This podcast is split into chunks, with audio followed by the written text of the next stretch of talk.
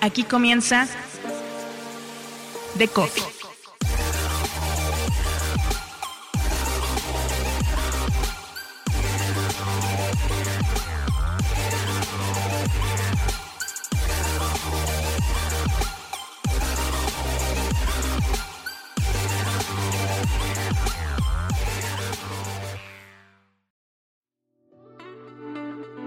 Una industria que exige innovación, que hoy más que nunca se pregunta cuál será su futuro por la vía independiente o de manera conjunta, o para decirlo de otra manera, entre el bundle y el unbundle. ¿Es posible un Netflix de los medios? ¿Puede haber un destino para medios que no sea propuesto por Google, por Facebook o Apple a través de Apple News? ¿Puede de paso generarse un producto tecnológico que también mejore la experiencia de los lectores? En España, los jóvenes emprendedores piensan que sí, y hoy reúnen a más de 40 cabeceras en un mismo espacio con la mira puesta en 100 al término de este 2022. Es Javier Cabedo, CEO y cofundador de News 2 You. Yo soy Mauricio Cabrera y este es The Coffee. Soy Mauricio Cabrera y este es The Coffee, episodio 14, temporada 4. Comenzamos.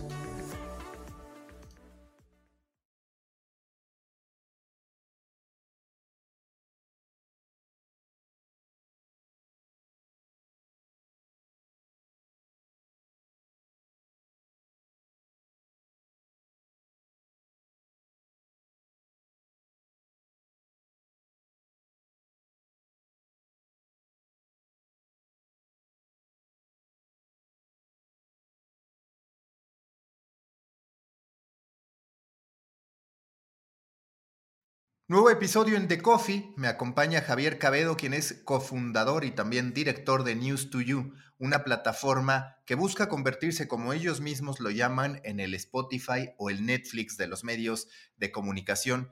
Javier, ¿por qué llegar a crear esta plataforma? Tú que tienes tu formación periodística, que has podido sentir algunas de las dificultades de los medios y sobre todo también más allá del por qué, que puedo entenderlo ¿dónde tú encuentras que va a poder estar esta diferenciación que se necesita para lo que siempre nos pasa cuando estamos en la industria de los medios? ¿Qué es lo que siempre nos pasa? Que decimos, bueno, puedo hacer esto, pero seguro que Google o algún otro de los grandes lo va a terminar haciendo. Es cierto también que en muchos de los casos eso que pensamos que van a hacer no lo hacen, pues posiblemente porque no está en sus prioridades. Pero, ¿cuál es primero el detonante que te lleva a crear, a idear News to You junto con tu socio y por el otro lado la diferenciación por la que apuestan. Bueno, pues en primer lugar, Mauricio, muchas gracias por la invitación. Eh, yo te conocí antes de que habláramos, o sea que siempre hace más ilusión cuando, cuando te invitan y, conoces a la persona ¿no? y, sigues un poco de cerca lo que hace. Em, bueno, el por qué, el cómo empieza o por qué se nos ocurre ¿no? que puede ser interesante. Eh, yo, yo, creo que en este caso la necesidad nace de, de, de un usuario insatisfecho. ¿no? A mí me, habría gustado que existiera. Eh, echaba de menos pues, un lugar donde la, información se pudiera centralizar y, personalizar en base a tus gustos, a tus intereses, que pudieras configurar como un periódico a medida ¿no? cuando, cuando te informabas por las mañanas. Y, nos pusimos a ver y existían cosas parecidas, pero no existía ¿no? algo que, que de verdad resolviera estas incomodidades que aparecían a la hora de informarse. Entonces, pues un poco sin preparar demasiado, eh, pues nos, fuimos adelantando, fuimos avanzando y, el proyecto pues nació un poco de manera muy, muy espontánea, ¿no? Em, en cuanto a la diferenciación, bueno, lo planteabas muy bien, ¿no? Yo creo que a día de hoy las grandes compañías podrían hacer, eh, hablamos de Google, hablamos de Meta, hablamos de gigantes, ¿no? Que podrían hacer lo que quisieran. Eh, realmente, si alguien cree que, que puede crear algo único, un producto digital único que una gran compañía eh, como Google no puede crear, pues, es, habría que verlo, ¿no? Es, muy difícil. Eh, pero la realidad es que luego el poder adquisitivo, el tamaño de estas empresas también lleva asociado pues una lentitud, ¿no? Y, muchas veces una falta de foco, ¿no? Para un proyecto como el nuestro, que no es una prioridad estratégica de Google o no es una prioridad estratégica de Meta, a pesar de que, pues, por efecto arrastre y por efecto red, sí que crean proyectos similares. Nosotros creemos que que la capacidad que tiene una startup cuyo único foco es crear la experiencia más cómoda del mundo a la hora de informarte, eh, a largo plazo y con mucha paciencia supera el tiempo o los recursos que pueden dedicar compañías cuyo mercado está en demasiadas partes a la vez, ¿no? Em, y, que, que, por supuesto, no, eh, no es una prioridad a nivel de ingresos ni a nivel de negocio para Google hacer una app de, prensa. Entonces, creemos que por ahí hay una oportunidad. En su pizarra, ¿Cuáles han sido los hitos que han podido superar? Es decir, entiendo que ahorita ya tienen su plataforma, que ya tienen a por ahí entre 40 a 60 medios de comunicación, ya tienen un producto mínimo viable. ¿Cuáles han sido esos hitos que ustedes dicen están palomeados y qué es lo que sigue para que pueda venir, eh, digamos, este crecimiento acelerado o esta visibilidad mucho más clara de la diferenciación que ustedes van a poder ofrecer frente a otro tipo de aplicaciones que sean parecidas?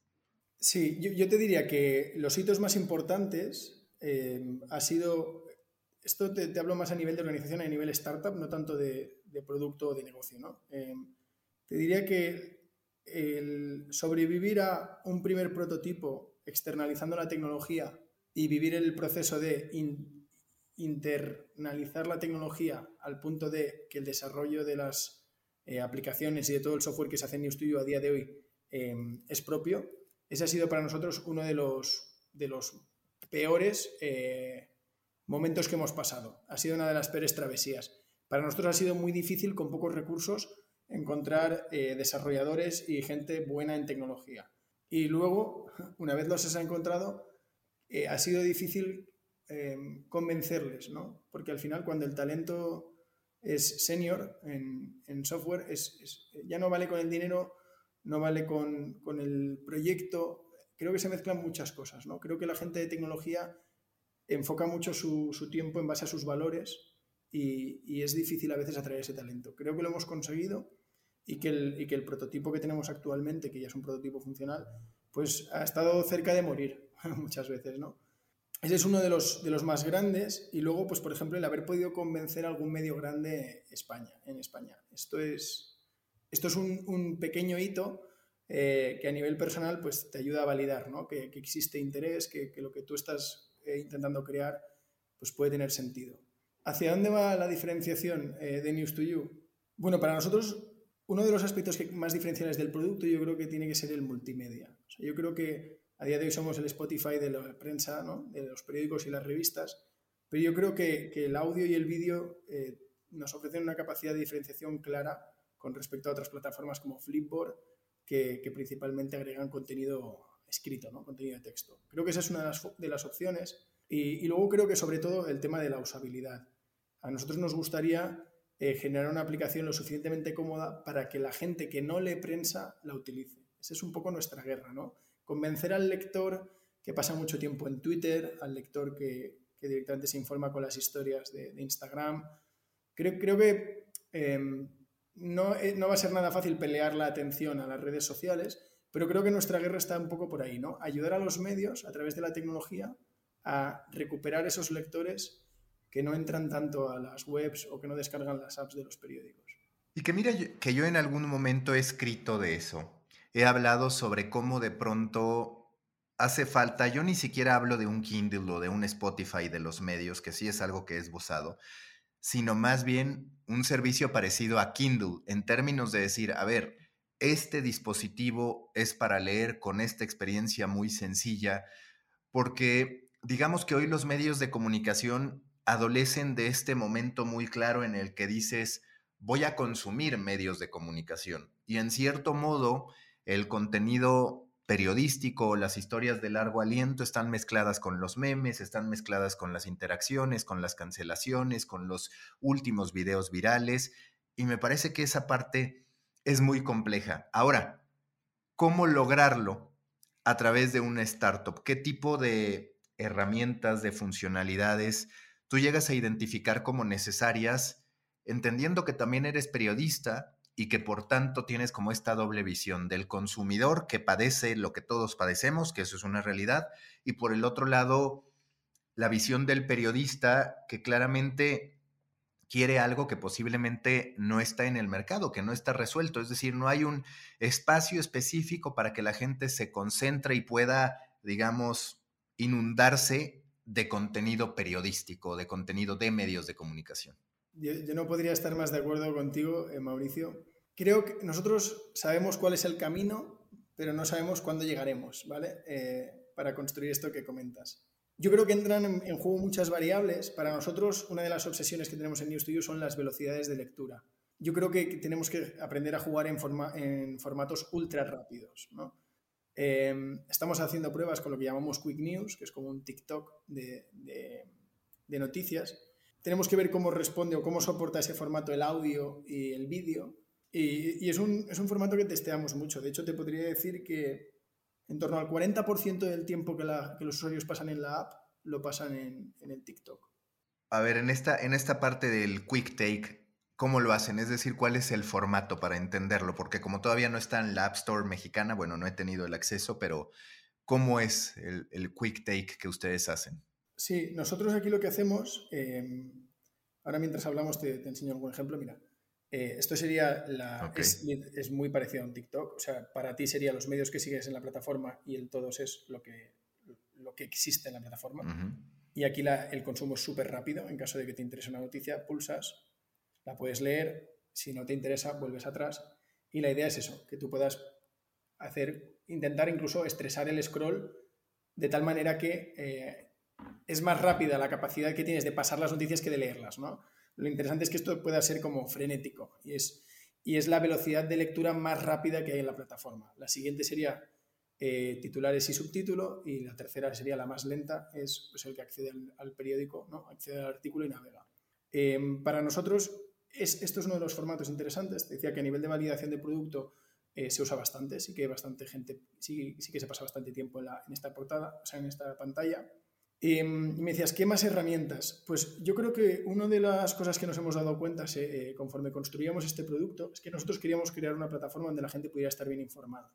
Y nos dimos cuenta de que estábamos creando una plataforma que agregaba periódicos y, y, noticias de periódicos. Y en realidad, ¿qué es noticia? Es muy difícil ¿no? de definir. Pero está claro que al mundo le interesan muchas cosas que no las cubren los medios de, de comunicación. Eh, un trending topic es noticia, pero no va a ser un artículo de un periódico, ¿no? Entonces, si yo quiero saber qué pasa en el mundo, a lo mejor no tengo que informarme solo de este tipo de fuentes. Para nosotros, parte de los testeos que haremos a nivel de producto para intentar construir esa experiencia de usuario de, comodidad absoluta eh, pasa por relacionarnos con otros canales, no solo con la prensa tradicional. Pero aquí hay un reto, porque la plataforma no puede perder legitimidad y no puede perder eh, credibilidad. Entonces, para nosotros el reto es cómo agregamos todo lo que no es noticia en prensa tradicional, pero que es noticia para el público en general. Y esa es la guerra en la que estamos. Pero yo creo que por ahí eh, va un poco mm, parte del éxito de, sobrevivir o ser uno más. El, saber agregar diferentes fuentes de información, que son fuentes pues, que consumen mucho más los jóvenes ¿no? hoy en día. Y que además yo concuerdo en otro elemento que es la prensa tradicional, al menos como yo la he calificado, junto con las redes sociales, están mucho en la consignación, es decir, el qué de una noticia, y las redes sociales claramente en esta opinión que muchas veces tiende a polarización. Pero me parece, y a ver si coincides, que el verdadero tiempo de lectura hoy está en los newsletters que muchas veces son independientes. Claro, hace falta que eso se masifique. Todavía no podemos decir de la gran cantidad de lectores está consumiendo a través de newsletters. Pero los newsletters, ¿qué rol desde tu perspectiva van a jugar en eh, News to You? Bueno, me parece súper interesante. Eh, a mí como a nivel de producto me, gusta mucho Substack, que, bueno, que para los amantes de, de este formato pues es quizá una de las de las plataformas, ¿no? que quizá la principal, pero una de ellas. Em, a mí me parece que ocupan la, misma relevancia incluso que los blogs. ¿no? Quizá, quizá em, hay algunos blogs em, que pueden tener una segunda vida eh, simplemente comercializándolos o distribuyéndolos en un formato distinto. ¿no?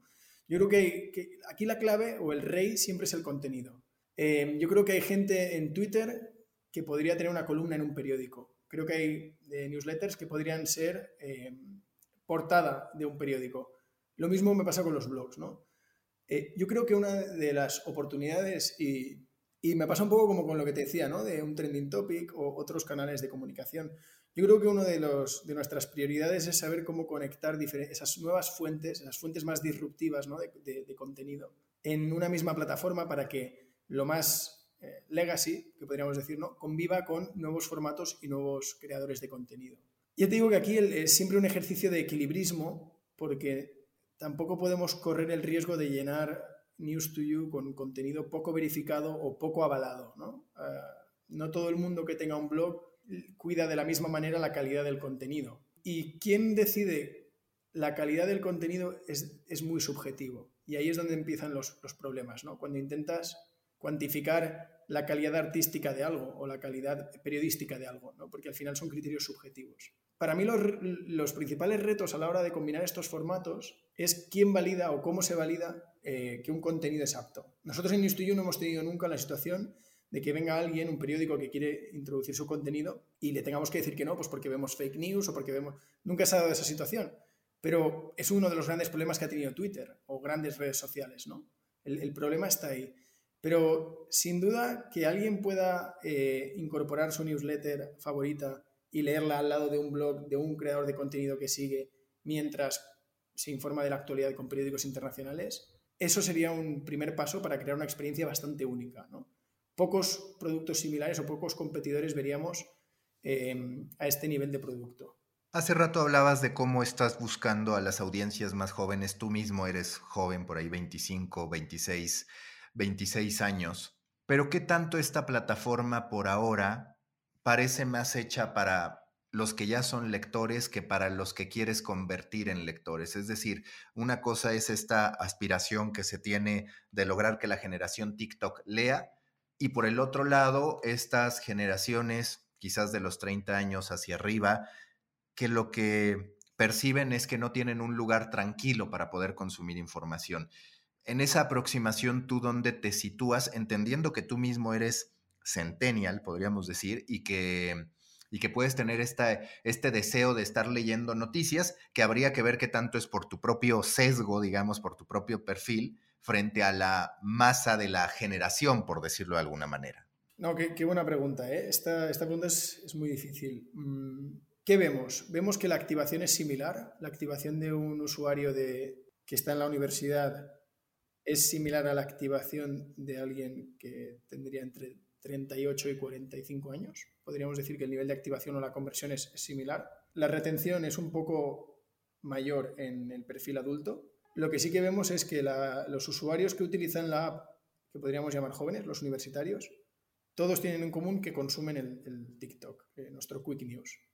Entonces, lo que sí que vemos es que con, con esos formatos conseguimos retención eh, entre jóvenes. Aún así, eso no supera a, la retención que conseguimos entre adultos. Yo creo que aquí la, Claro, es que lo has dicho muy bien, ¿no? Que la generación TikTok lea. fíjate, yo, creo que nuestro reto con, los jóvenes no es tanto que lean, sino que encuentren el interés suficiente para que cuando se informan acudan a una plataforma donde los que le cuentan lo que está sucediendo son los medios de comunicación.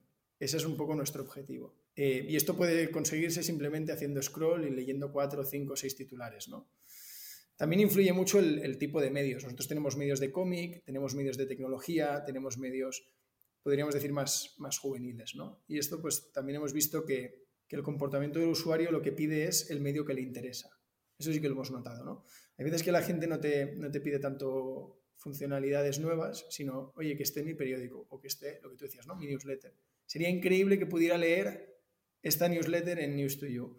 Entonces, claro, yo creo que, que esta, esta, duda nos la tendremos que volver a plantear cuando haya 400 medios en la plataforma y hayamos podido atender la mayoría de los deseos. Y ahí podremos ver exactamente eh, cómo cambia el comportamiento. Sí, porque aparte está la devoción, que está claro según estadísticas que la generación Z e incluso los millennials sienten cada vez más hacia las marcas personales contra los medios de comunicación. Es decir, en cierto modo, la, la imagen o el valor de un medio de comunicación como tal se ha erosionado a ojos tanto de millennials como de generación Z. Y ese es un desafío que van a tener ustedes que enfrentar.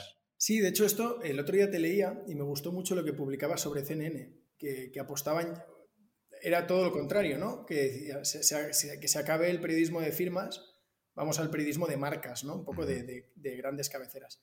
Y, me sorprendió cuando, cuando te leía y leía la noticia, pensaba, bueno, qué, arriesgado, ¿no? O quizá CNN está abriendo el camino o a lo mejor eh, se está estrellando, ¿no? También a veces dices, quizá es lo que le interesaría que sucediera, ¿no? A CNN y por eso lo comunican. No lo sé. Yo creo que las, que las marcas personales están más vivas que nunca. Eh, y, creo que en el futuro, es lo que te decía, ¿no?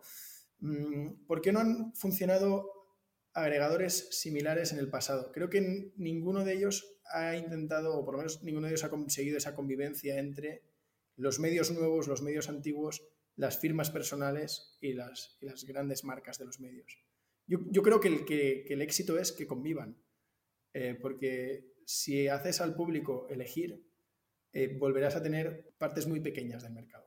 Quizás ahora no tienes ese problema, pero recuerdo que en una plática previa que tuvimos yo te hablaba de la repetición de contenido, de que al final si tú tienes 100, 200 medios, existe una alta probabilidad de que mucho contenido sea repetido en torno a una misma nota informativa, a veces contenido sacado en realidad de publicaciones en redes sociales, entendiendo por supuesto que entre mayor calidad haya de los medios, eso menos pasa, pero ¿cómo se han planteado resolver ese mismo tipo de problemática? A mí, por ejemplo, me tocaba con MSN, que tú sabes que agrega noticias de distintos medios, y de pronto tú decías, oye, ¿por qué yo que estoy en este medio tengo que estar viendo que pones a otro medio en un espacio preferencial con exactamente o casi la misma información, ¿no? Les pasaba mucho esa repetición de contenido. ¿Ustedes qué han pensado al respecto? Bueno, yo creo que aquí, em, por suerte, cuando lleguemos a ese problema, que, yo creo que tardaremos unos cuantos meses todavía, lo, bueno es que la, evolución, el Natural Language Processing, o sea, las, tecnologías de, detección de análisis del contenido, eh, evolucionan muy rápido, ¿no? Entonces, em, yo creo que la, tecnología en ese sentido evoluciona muy rápido y sí que estamos viendo que nosotros ahora mismo podemos eh, trabajar con el texto a unas capas que, hace años era poco probable. Entonces yo creo que gran parte de las herramientas que van a evitar esa repetición tienen que ver con, los algoritmos de recomendación. Puede ser un Camins o, bueno, o cualquier otra manera nosotros a día de hoy ni, nos planteamos el trabajar con redes neuronales, ¿no? que, sería como para crear el súper recomendador, pero a futuro sí que creo que tendría que ir por ahí. Es, poco probable un alto índice de repetición si tienes un alto nivel de precisión en el contenido que recomiendas. Entonces yo, creo que eso, el otro día hacíamos una prueba de una noticia que hablaba de un dispositivo que se vendía para e-commerce, era como un plugin, era una noticia muy concreta.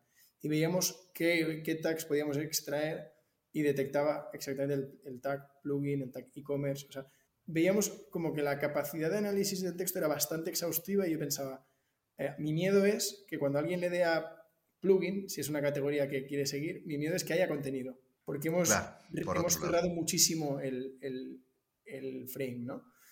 Entonces, yo creo que para la última hora siempre va a haber repeticiones, pero la clave es eso, ¿no? La clave es separar un espacio que pueda ser como una portada, donde el usuario sepa que si se repite es porque es tendencia, porque es la última hora o porque es lo más leído. Pero que en su feed de, las noticias que sigue, lo que vea solamente tendrá sentido que se repita si es porque le interesa mucho y se lo están contando desde diferentes perspectivas. Pero sería un fracaso a nivel de la plataforma si te cuento tres veces el mismo titular o tres veces la misma noticia de algo que, no es extremadamente noticioso. Y yo creo que ahí la solución es, es, la tecnología. Incluso tendríamos, o sea, un problema que teníamos al principio esto no, voy a decir qué medio, pero teníamos un medio al principio que nos metía, no sé, no, te voy a exagerar, a lo mejor nos metía 600 noticias al día. Entonces era un problema porque tú estabas navegando y solo veías noticias del mismo medio. Y claro, la gente decía, es que solo tenéis noticias de un medio. Y para nosotros que al principio queríamos todo el contenido del mundo, porque teníamos muy pocos medios, nos dimos cuenta de que era un problema. Entonces tuvimos que empezar a hacer como un shuffle de que las noticias cada cierto tiempo eh, se mezclaran, pero claro, se mezclaran eh, manteniendo la cronología, porque tampoco le puedo poner a alguien la primera una noticia hace dos días. Entonces ahí tuvimos los primeros problemas de, arquitectura de la información, pero al final se acabó resolviendo relativamente bien. Ya no sucede, eh, pero sí, problemas de este estilo son un dolor de cabeza para los, para los programadores. Hay dos actores clave para ti en News to You. Por un lado, los medios de comunicación y en algún punto los creadores de contenido a los que buscarás convencer de que estén en tu plataforma y por el otro lado, las personas como audiencia. Hoy, ¿cuál es la aproximación que ustedes tienen con los medios de comunicación? He estado buscando información al respecto. Entiendo que una es a partir del tráfico que generan y eso en relación con los ingresos les termina representando un porcentaje y por el otro lado básicamente conversión. Pero queda, queda claro que a la larga quizás ese no va a ser el camino. ¿Cuál es el camino que ustedes perciben ya de largo plazo con los medios de comunicación en un momento quizás en el que están estables o más fuertes? Eh, ¿Qué es lo que visualizan de su relación con los medios? Sí, nosotros ahora a corto plazo em, lo, que, lo que le ofrecemos a los, medios de comunicación es precisamente poner el foco en, desarrollo de, software complejo que pueda acabar creando experiencias de usuario que los medios no son capaces de crear en sus, en sus webs de origen, ¿no? en sus aplicaciones. Siempre decimos lo mismo, eh, los medios hacen un trabajo extraordinario generando información y generando noticias, pero no le podemos pedir a los medios que luego eh, tengan otra división que sea una empresa de tecnología que se dedique a hacer el, mejor envío, ¿no? la mejor presentación de estos contenidos. Yo creo que aquí a veces la gente es un poco crítica con los medios y, confunden cuál es su trabajo. El trabajo de los medios de comunicación es crear el mejor contenido posible. Por eso nosotros cuando nos acercamos a ellos, precisamente lo que les decimos es, oye, tú solo te tienes que ocupar de hacer ese contenido. Y nosotros nos, vamos a encargar de monetizarlo eh, de la forma más eficiente posible. Vamos a intentar que tu producto se presente eh, en una plataforma lo más adictiva posible.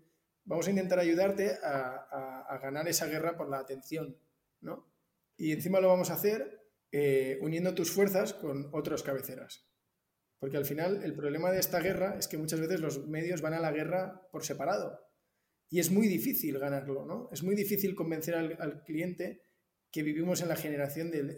esta generación es la generación del todo. Porque lo queremos todo, lo queremos inmediato y, realmente el, problema que tenemos actualmente eh, y por el que nace News Studio es porque hay un, hay un exceso de demanda y hay un problema con la oferta, ¿no? Eh, la gente no quiere leer solo un medio o suscribirse solo a un medio. Eh, lo, que busca es una plataforma que, que, le dé más valor, que le aporte más valor, como ha sucedido en la música, como ha sucedido en el cine y demás. Entonces nosotros ahora ponemos el foco en, oye, mm, yo vivo eh, y trabajamos día y noche para que tus noticias tengan el mayor público posible, el mayor volumen de público. Y bueno, de momento la verdad es que nos están viendo como un aliado. hacen sus pruebas, hacen testeos, la relación no es del 0 al 100 en, dos días, pero, pero nos abren la puerta, ¿no? Se animan a probar y esto es, algo de lo que estamos muy agradecidos. ¿Cómo será con ellos la relación a futuro? Eh, fíjate, a mí me, parece que, lo que ha conseguido Spotify con la música es fantástico, ¿no? Yo creo que a, día de hoy em, Warner o ningún sello discográfico se plantea irse Spotify y, de hecho a, mí me encantaría que el, futuro con los medios es que News haga desarrollos específicos para que los medios puedan crear su contenido, o sea, que News, desarrolle una infraestructura eh, a la que los medios se puedan conectar. Em, yo me acuerdo cuando, cuando trabajaba en medios, eh, para nosotros era súper importante la infraestructura que te ponían las redes sociales, para que tú pudieras subir la foto, pudieras cuidar el contenido, pudieras poner un SEO. Es decir, todo el desarrollo que, que las redes hicieron para los medios, para compartir noticias, a mí me encantaría que eso sucediera, ¿no? Me encantaría que, los medios pudieran posicionar sus propias noticias dentro de News 2 You, ¿no? Eh, ese es el miedo a veces de ¿y quién elige el contenido que ve el usuario? Bueno, que lo elige el usuario y que los medios también interfieran, ¿no? Que también decidan los medios. Entonces, a mí me, gustaría mucho mm, acabar integrando a los medios y que ellos acabaran teniendo su propio espacio de creación.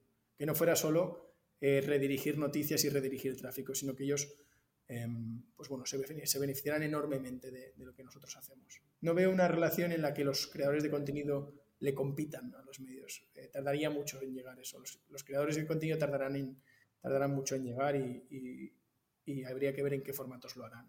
Cuando tú hablas de compartir ingresos con los medios de comunicación, ¿consideras que va a ser suficiente con la publicidad o a la larga lo que van a buscar es poder tener una suscripción única a varios medios de comunicación, porque, bueno, hoy queda claro que hay cierto escepticismo detrás de los medios, eh, dependiendo de los ingresos publicitarios, la gran mayoría se están yendo a paywalls y demás. A este respecto, ¿cómo visualizas la repartición de ingresos con los medios de comunicación entendiendo estos dos rubros, el publicitario, que sé que hoy día ustedes tienen esos dos planes incluso, ¿no? Esta parte pagada y una parte gratuita, pero en su relación con los medios, ¿cuál es la aproximación que ustedes están teniendo y sobre todo planean tener una vez que ya tengan la escala suficiente? Bueno, nosotros lo que, lo que tenemos muy claro es que a, a News to You le irá bien si a los medios les va bien. Yo creo que, un gran problema que tuvo Apple News en su momento fue cuando las comisiones y las exigencias a los medios hizo que pues, cabeceras como el New York Times abandonaran ¿no? y salieran. Em, aquí yo, yo, creo que, y esto sí que lo, creo firmemente, que a lo mejor incluso en la vida, ¿no? pero eh, creo que en este negocio la avaricia se paga, se paga cara. Yo creo que nuestro cliente principal es el, son los medios de comunicación. Ellos eh, son los que tienen el control. Ellos ellos pagan la fiesta en el sentido en el que la gente no entra a News to You para ver qué nueva funcionalidad ha metido News to You. No, entran para informarse y el contenido es el rey. Entonces nosotros a día de hoy absolutamente todo lo que monetiza News to You eh, se comparte y se divide entre los medios. Eh, me refiero absolutamente todo, incluso a dinero generado a través de empresas, ¿vale? Acuerdos B2B se monetizan a los medios, acuerdos B2C se monetizan a los medios, suscripciones, publicidad, todo lo que hacemos eh, se reparte con los medios. Actualmente las cifras son bajas porque es un proyecto que está empezando, pero eh, esa será la relación a seguir. Em, yo el otro día leía las cifras de lo que había repartido Spotify en, el quarter, que presentaba resultados, y decía, oh, qué orgullo, ¿no? Qué bien, si de repente Spotify cambiara su modelo de negocio y decidiera mm, dejar de, de pagar a, los, proveedores o cambiar las comisiones porque ahora la plataforma es lo suficientemente grande y, tiene tráfico y tiene poder y podría exigir. Yo creo que, ahí Daniel Eck y, bueno, y, todo el equipo de Spotify, yo creo que ahí se estarían confundiendo. Em, creo que en, este caso, yo de Apple News hemos sacado muchos aprendizajes. Justo, cuando hablas de Apple News, ¿cuál es la diferenciación que ustedes consideran que pueden llegar a tener contra Apple News? Reconociendo primero que Apple News, digamos, es cada vez más relevante en mercados como el de Estados Unidos, pero que de pronto en mercados de habla hispana, por ejemplo, podemos decir que ha estado bastante ausente, como mínimo. Sí, no, no somos una prioridad eh, para Apple en, los, mercados de habla hispana. Es una pena. Eh, bueno, Apple News para, para mí es la plataforma, ¿no? Em, cuando, cuando la gente te pregunta en quién te inspiras o ejemplos a seguir, pues muchas veces la gente te habla de PressReader, de Flipboard. Para mí, los que mejor han hecho hasta ahora las cosas es, Apple. Creo que el, que el, nivel de desarrollo y de, y de elegancia ¿no? de, las experiencias de usuario que crea Apple es, es, inigualable. Em, pero ¿en qué nos diferenciamos? Bueno, son, son un ejemplo a seguir. ¿eh? Me encantaría que de mayor eh, News to You fuera como, como Apple News. Pero sí que es verdad que Apple News no le da demasiada prioridad o no le da mucho peso al, multimedia. Es principalmente revistas y periódicos, pero es principalmente contenido escrito. Y yo creo que ellos no han hecho tantos experimentos con las velocidades de lectura. Creo que es una forma inmejorable de cómo presentar la información que hacen los medios, pero manteniendo siempre formatos tradicionales. Eh, pero bueno, ellos lo que hacen, la interacción entre usuarios, el diseño. A mí Apple me parece un ejemplo espectacular Sí que diré que nosotros tenemos reproductor de audio y Apple, no. Eh, todas las noticias se pueden escuchar en audio en News to You y esto en, ningún, agregador, ningún agregador relevante a nivel mundial lo permite. ¿no? Eh, nosotros, por ejemplo, te permitimos seguir solo al periodista que te interesa, que esto es algo que Apple tampoco permite. ¿no? Apple te deja seguir a los medios, pero no te deja seguir al periodista de cada medio que quieras. Digamos que, que a nivel de personalización creo que hay oportunidades, pero bueno, siempre será un ejemplo a seguir para nosotros Apple. Y en este caso, cuando hablas de la lectura en audio de los artículos, ¿es una voz a través de inteligencia artificial? ¿Qué tipo de motor están utilizando? Sí, el reproductor de audio cada vez va sonando mejor, ya no es tan angustioso como los primeros que los, primeros ensayos que hicimos, pero bueno, eh, todavía no hemos llegado a un punto en el que podamos recrear voces humanas. Si en algún momento en New Studio nos planteamos curar contenido, eh, quizá entonces sí que tendrá sentido que, el contenido lo lea una voz humana, pero no, no estamos en ese punto. Em, ahora estamos en un punto en el que la, velocidad de los desarrollos supera la calidad de los desarrollos. Hoy, ¿qué porcentaje de las ganancias van para los medios de comunicación? El 70%. Además, esto es algo 30 y ellos 70. Sí, a la gente a veces esta cifra le incomoda, ¿no? Contestar, porque tienen acuerdos. A los medios pequeños les cobran más, a los medios grandes les cobran menos. El, yo no, nosotros no tenemos problema en decirlo. El 70% de lo que generamos va para los medios y, y sí que puedo decir que siempre, y además esto está bien porque queda grabado, siempre que tengamos acuerdos de cesión de contenidos con los medios, siempre se les pagará el 70%. Ahora vamos al otro lado, la relación con la audiencia. He visto cómo ustedes, por ejemplo, en clínicas, hasta en estéticas, en peluquerías, han cerrado acuerdos para poder colocar códigos QR y acelerar el descubrimiento. ¿Qué están haciendo adicional a estos ejercicios para que la plataforma sea descubierta. Al final, el lanzamiento oficial, ustedes lo hicieron hace apenas unas semanas, a mediados de febrero. Son una plataforma muy joven, pero ¿qué estrategias de escalabilidad de adquisición de usuarios han ido creando y cuáles han sido estos primeros resultados que han conseguido? Y para nosotros el, B2B es una parte importante. Es un intento, que veremos, con el tiempo veremos si, lo conseguimos, pero es un intento de crear un ciclo de eficiencia. ¿no? Eh, es un intento de que el go-to-market, que habitualmente es lo que más dinero le cuesta a una empresa, eh, acabe siendo una fuente de ingresos, ¿no? Eh, acabe siendo eh, un generador de ingresos para la plataforma. En nuestra cabeza esto es, esto es difícil, está costando y no estamos donde queremos estar, pero bueno, llevamos poco tiempo. El, el mapa que nosotros intentamos desarrollar es, yo le ofrezco un servicio a una clínica estética por el que esta clínica estética me paga una cantidad baja, pero que al final para nosotros es margen, porque al final es, software. Y eh, mientras gano dinero con esta clínica, ella está dando, esta clínica está dando a conocer nuestro servicio a diferentes clientes. Nosotros intentamos que el marketing nos sea una fuente de ingresos. Esto es muy difícil, ¿no? Eh, pero sí que nos permite que todo lo que se vaya generando de clínicas, de restaurantes, de hoteles, ¿no? Eh, todo lo que se va generando a corto plazo, en un momento en el que hay pocos suscriptores, le permite a los medios desde, un desde el minuto uno generar ciertos ingresos. Eso es, una, eso es importante porque reduce la ansiedad del medio. Los medios eh, aceptan probar, pero, tienen cierta impaciencia por, ver resultados. Entonces, a corto plazo es mucho más fácil monetizar empresas que usuarios y esto pues, nos ayuda a, mejorar la, la relación con el medio y sobre todo que el medio ve que estamos muy alineados con sus intereses, porque ve que nuestra prioridad desde el día uno es, generar ingresos. ¿no? Aparte de, esto, bueno, nosotros ahora mismo hemos hecho cero, eh, una inversión de cero euros en, captación. A día de hoy todo está siendo orgánico, pero porque estamos en un punto que todavía es pre-product market fit y hasta que nosotros no validemos bien y, de manera sólida el market fit, para nosotros no tiene sentido eh, invertir en captación. En eso sí que somos muy, muy prudentes porque eh, hemos visto muchos casos en el pasado de, que hay empresas que se han quedado sin caja por, invertir en captación en un momento en el que el producto no estaba validado. Entonces, eso para mí ese es el, mi obsesión, Mauricio, desde que me levanto es el tema del, Product Market Fit. Y creo que no, no, hemos llegado todavía. Es, es indudable que todavía no lo hemos conseguido. Entonces, por ahora la relación con este tipo de empresas como las clínicas y demás es, esta empresa te paga, digamos, por tener un revistero digital, si cabe la expresión un tanto simple de decirlo. Tú a partir de las relaciones con medios tienes la capacidad de proveer esos contenidos, tienes también una ventaja de descubrimiento y que también va la conversión, digamos, el decir, ok, estos usuarios ya descubrieron News to You y se están quedando conmigo en, un, en el día a día?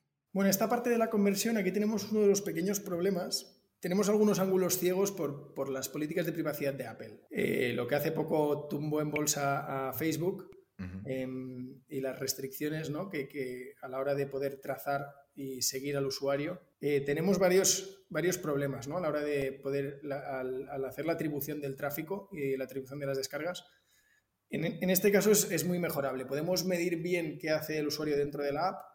No podemos medir fácilmente el cross app o cross, platform. Em, ese es más complicado. A nivel analytics eh, tenemos muchos eh, impedimentos, o sea, es prácticamente bloqueado, con lo cual eh, sí que nos cuesta mucho mm, tener una trazabilidad. Lo que, lo que vemos en cambio es que se, se usa mucho. O nosotros vemos que el uso, el nivel de escaneos, de tiempo por sesión y demás es, relevante, está muy bien.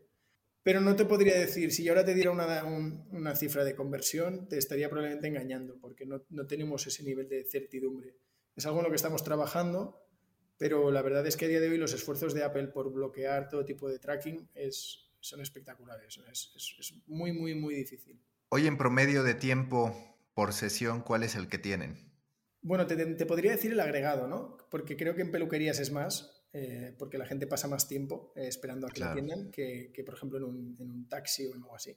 Pero te podría hablar de en torno a los 4 minutos, 4 minutos 25, 4 minutos más o menos por sesión. Que ustedes están por ahora en peluquerías, están en clínicas y están en algunos coches. Y en restaurantes, sí. Restaurante, restauración es un sector importante. Además, eh, lo, que, lo que comentabas, Mauricio, sin entrar muy, muy en detalle, porque aquí no, no, puedo profundizar mucho, pero en lo que hemos estado enfocado lo, las últimas semanas haciendo pruebas con, con, clientes es en cómo mi servicio de prensa te puede ayudar a incrementar el ticket medio. Y entonces sí que hacemos parte de la tecnología que utilizamos, la ponemos al servicio del restaurante, de la clínica, del hotel, ¿no? Eh, para ayudarles a incrementar el ticket medio por, por, usuario, por cliente. Si quieres esto más en privado, pues podemos, te, te comento cómo es.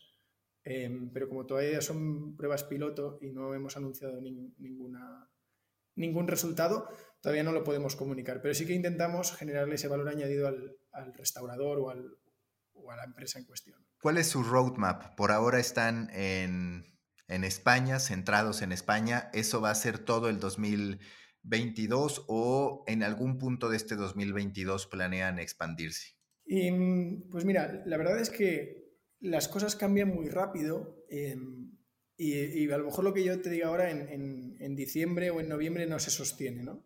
Eh, a mí me, me, apetece muchísimo eh, México, me apetece muchísimo el, el, el, el, probar la aceptación que tendría el, producto. Pero hay algunos, hay algunos limitantes muy claros que, van a determinar si lo podemos hacer en 2022 o no, o si lo podemos hacer en algún momento de, nuestra vida. ¿no? El primero es el, lo que tardemos en encontrar el product market fit que te comentaba. Es, algo etéreo, es un poco subjetivo, porque alguien me diría, ¿cuándo, ¿cuál es la cifra o cuál es el número de usuarios que necesitas para validarlo? Pues la verdad es que no lo sé. Yo creo que más que el, número de adquisición de usuarios, lo que me va a hacer validar el producto va a ser el, el nivel de retención, la recurrencia el uso diario. A mí me hace ilusión que cuando vemos las métricas diarias, cada día hay gente leyendo artículos, cada día hay gente que se registra de manera 100% orgánica y entonces esto es muy buena señal, pero estamos muy lejos de validar el producto. El, segundo condicionante principal, bueno, nosotros somos tres, cuatro chavales eh, que tenemos gran ambición y que soñamos pues, con, con generar un impacto en el, en el mundo, ¿no? con una aplicación que cuando vayas en el, en el, metro o con el autobús de camino a casa, veas que el de al lado la está usando. O sea, nosotros esto lo dijimos en SipConnect y, la gente lo, lo, luego lo reposteó. A mí me encantaría ser 20, ¿no? Y eso que 20 ya ni existe. Pero 20 marcó a una generación, por lo menos en España. El problema es que somos cuatro personas, nosotros no tenemos capital privado, eh, nos financiamos con nuestros propios recursos y, y, yo creo que cuando alguien piensa en internacionalizar un proyecto necesita eh, contratar a gente experta o gente que le pueda ayudar a hacerlo y necesita tener eh, caja, ¿no? un backup importante eh, por si las cosas no salen bien o porque siempre que te vas fuera hay, hay gastos y, las cosas, sin darte cuenta, eh, suben de precio muy rápido. Si me preguntaras, oye, si encuentras el Product Market Fit y tienes una ronda de financiación en 2022, irás fuera, sin duda. Y el primer país es probable que sea México, eso, eso, eso seguro. Pero que esto suceda en, en 2022 solo pasa por hacer muy, muy bien las cosas. Y es nuestra primera startup. Somos muy novatos, cometemos mil errores.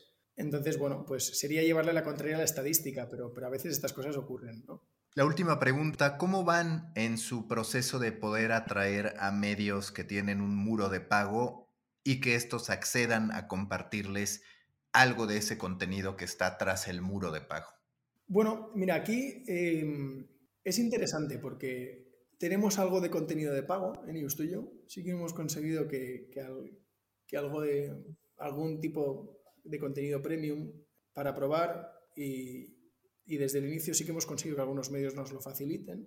Pero es, es la, el gran tesoro ¿no? de los medios. Fíjate, Mauricio, nosotros cuando vamos a ver a un medio, lo primero que le decimos es, oye, quédate el premium. no venimos ni a preguntarte eh, por cuánto o cómo lo haríamos. El premium quédatelo, porque al final lo que queremos es que al principio el medio pruebe el modelo y vea si le beneficia.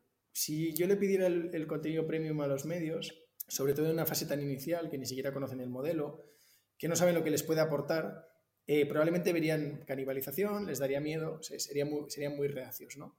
Eh, entonces, bueno, algunos nos lo han cedido porque han dicho, oye, mira, a mí me da igual probar tres meses con todo, porque si en tres meses veo que no me compensa, pues me voy a ir. Eh, entonces, pues por tres meses mi base de usuarios casi ni se va a enterar de que existes, ¿no? Entonces, hay gente que es, mucho menos temerosa, por decirlo de alguna manera. Pero por lo general a los medios ni siquiera les pedimos el premium. Nuestro acercamiento siempre es, oye, mira, yo hago esto, yo te pongo el desarrollo tecnológico, lo asumo yo, lo asume mi equipo, eh, te ponemos el audio, te hacemos todo, danos un porcentaje el que tú quieras y pruebas. Y si te gusta, seguimos hablando. Si no te compensa, pues entonces no nos lo hemos ganado, ¿no? No, hemos estado a la altura.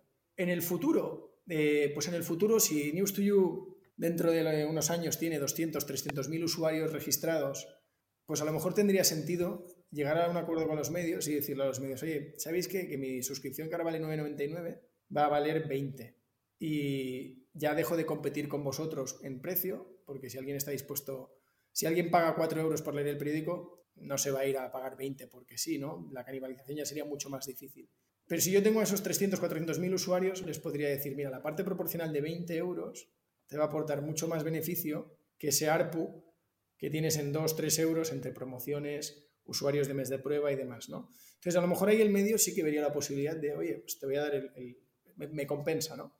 Pero de todas formas, ya te digo, para mí la clave es que los medios sigan teniendo esa, ese pequeño, esa parte del contenido que refuerce un poco su, propia identidad, ¿no? Es como, como las revistas. A mí me parece bien que el que compra el ejemplar siempre tenga artículos que no ve en la web. Eh, tiene que haber siempre pequeños tesoros ¿no? de los medios. Para mí el premium no es una preocupación. La preocupación es que alguien que se registra en News2You no encuentre la información que le interesa. Eso sí que es una obsesión de producto. Pero el 100% del, 100 del, del, contenido del 100% de los medios, a mí no, no, fíjate, no me preocupa absolutamente nada. Quería cerrar con la anterior, pero mientras hablábamos quiero hacer una más, que es la Web3.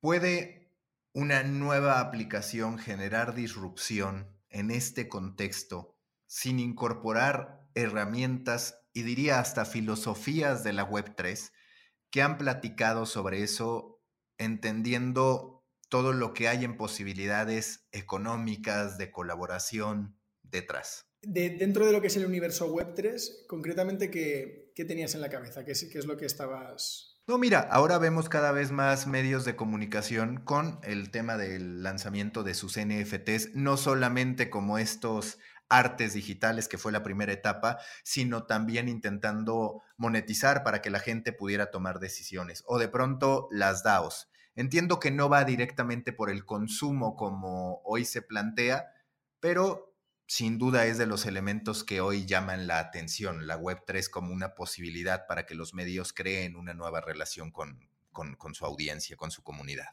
Pues mira, es, muy interesante esto que planteas. ¿eh? Yo el otro día estaba viendo justo un, proyecto de...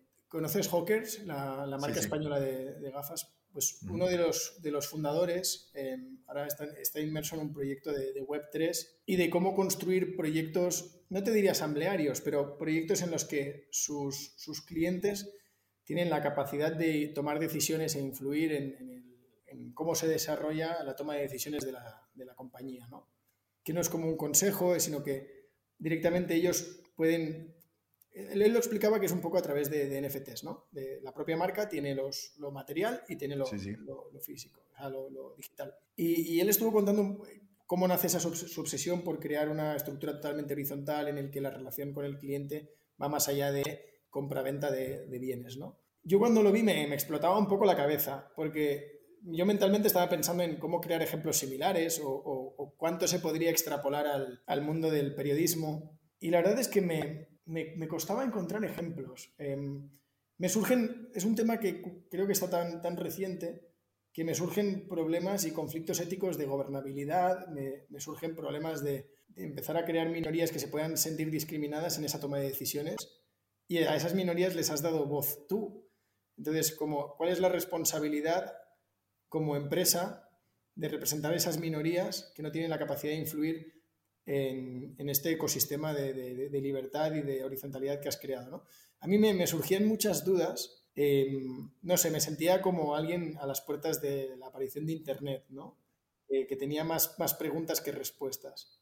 Me encantaría que surgiera algo parecido eh, y sin duda voy a estar pendiente, pero, pero fíjate, claro, yo, mi problema es mucho más básico, mi problema es cómo convenzo a, mi vecino que me ve cada mañana y le digo que utilice la aplicación y, todavía no se la ha descargado. ¿no? Yo estoy en una fase más rudimentaria, pero siempre estamos mirando estas cosas. Y, sobre todo, más allá de Web3, nuevos, nuevos formatos. Eh, yo pienso, ¿cuál es dentro de 15 años? La gente leerá el periódico a través de las gafas, lo hará proyectando con el reloj, lo hará directamente en altavoces inteligentes que sustituirán al actual podcast. No, no lo sé. No sé cuál será el formato, pero pero estos temas siempre me parecen muy, muy inquietantes. Y que aparte lo que tú dices, tu desafío es básico, pero es el más importante. O sea, los medios estarían en otra situación si tuvieran comunidades que ya lo siguieron en eso tan básico que es, oye, conviértete en un hábito para las personas. Si, si logran ser hábito, ya el traslado a Web3, al metaverso o lo que sea, tendría que ser más natural porque viene de una afinidad y de un deseo de estar conectados, lo que la industria de los medios en realidad no ha logrado. Javier, muchísimas gracias y mucha suerte con News to You. Nada, muchas gracias a ti, Mauricio. Ha sido un placer.